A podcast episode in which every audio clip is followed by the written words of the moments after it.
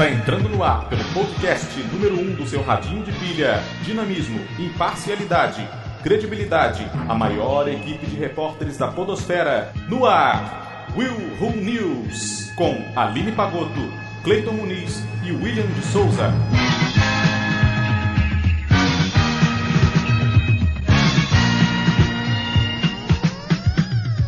Para evitar excesso de bagagem, homem veste todas as roupas da mala. Ué, o Joey? Joey, Joey don't share Joey food. Tribbiani. like a Chandler. Maravilhoso. Motoqueiro perde perna e anda 2km sem perceber. Eu me recuso. Eu me recuso. Gente, desculpa rir da desgraça alheia.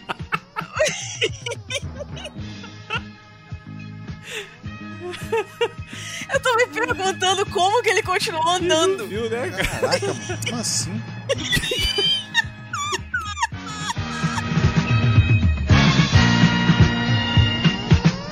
Pombas conseguem lembrar se já te viram na rua.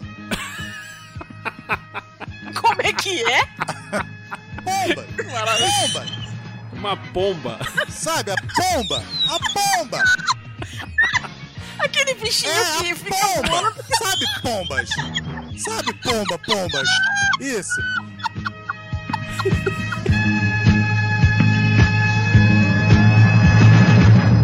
Tudo isso agora no Will Knew.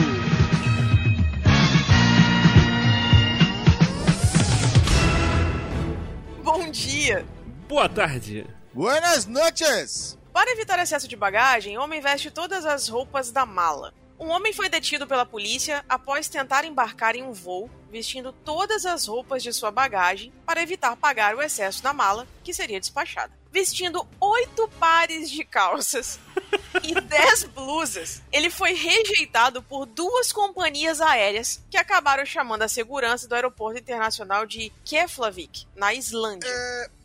Sinistro, hein? Ryan Kearney Williams estava com um voo marcado saindo da Islândia em direção à Inglaterra quando foi barrado em um guichê da companhia British Airways, aparentemente sem motivo.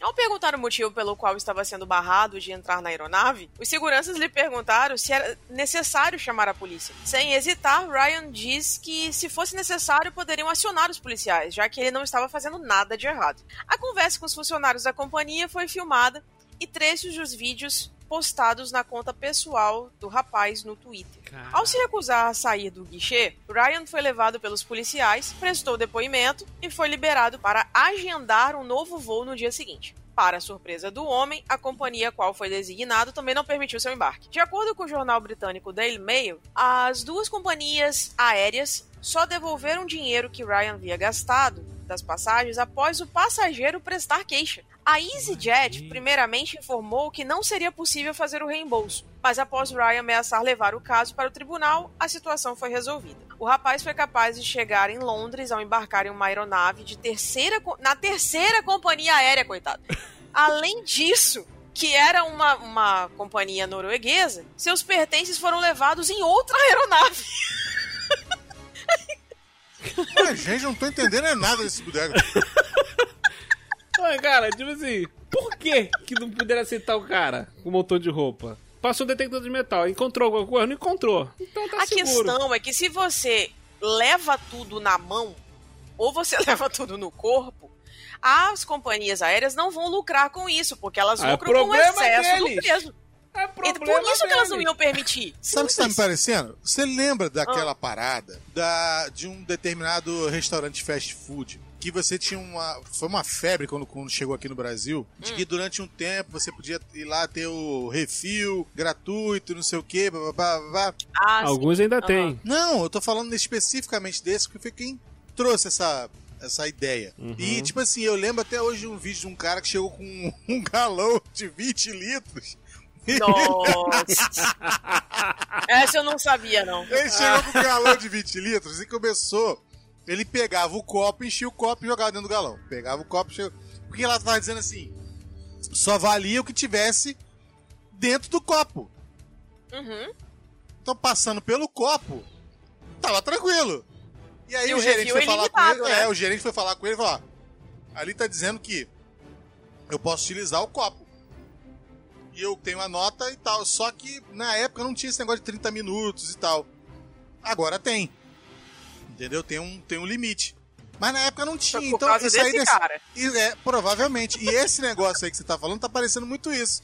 Entendeu? Que, por exemplo, Sim. alguém deu- tentou dar uma desperta. Não, aqui não. Aqui tem regra. Tem que andar com mala.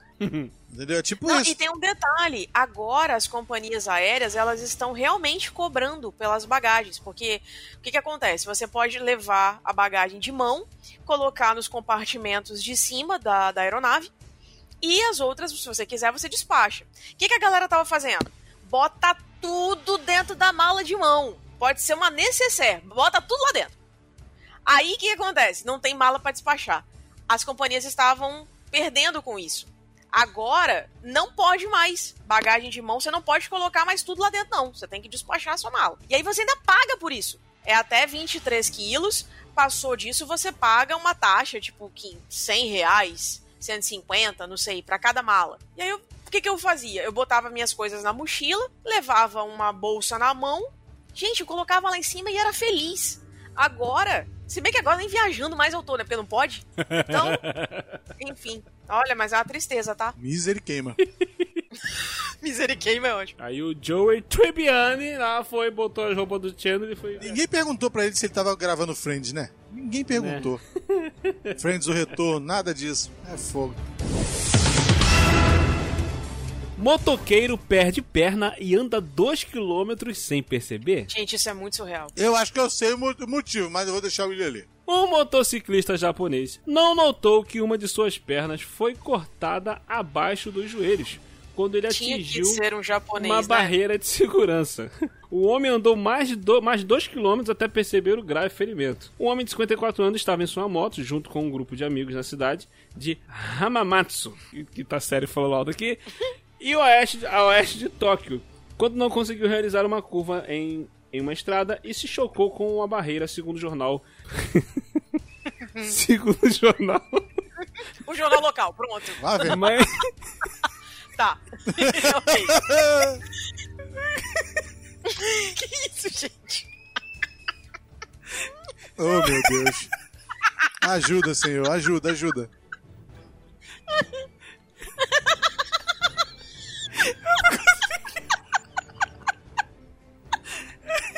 Ô, meu filho, controle-se que eu quero saber o nome do jornal.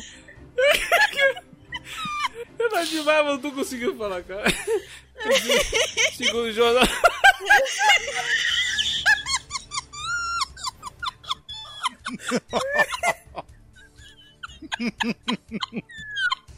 Morreu. e morreu.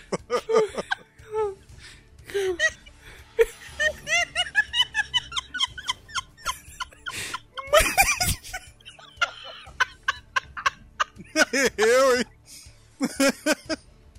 Caraca. Manixixe. Eu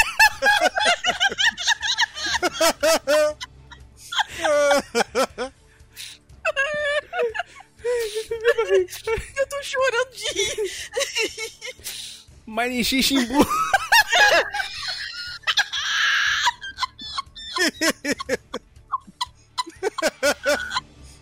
Caraca. Não tem nada demais, cara. Eu não consegui falar. Manixiximbu. É porque você lembrou do Majin Buu, não? Esse é o nome Ah, do meu jornal. Ele sentiu grande dor, mas não notou que parte de sua perna direita estava faltando. Até uma parada na próxima junção da via. Os amigos motociclistas voltaram para buscar o mesmo. Caraca, cara. Voltaram para buscar o membro que foi levado até o hospital junto com a vítima.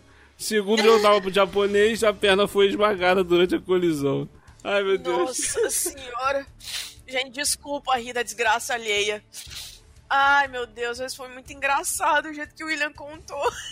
Então, Ai, tu imagina o cara contando isso numa festa. Ah, Imagina, ah, eu tava meu dirigindo, tava. Poxa, fiquei sem a quase perna. saci pererê, né? Meu Deus do Ai, céu. meu Deus. Acabou a notícia? Acabou. Acabou. Assim? Você queria o quê, Cleiton? Sim. Desdobramentos, ué? Como é que Segundo o jornal Ah, japonês.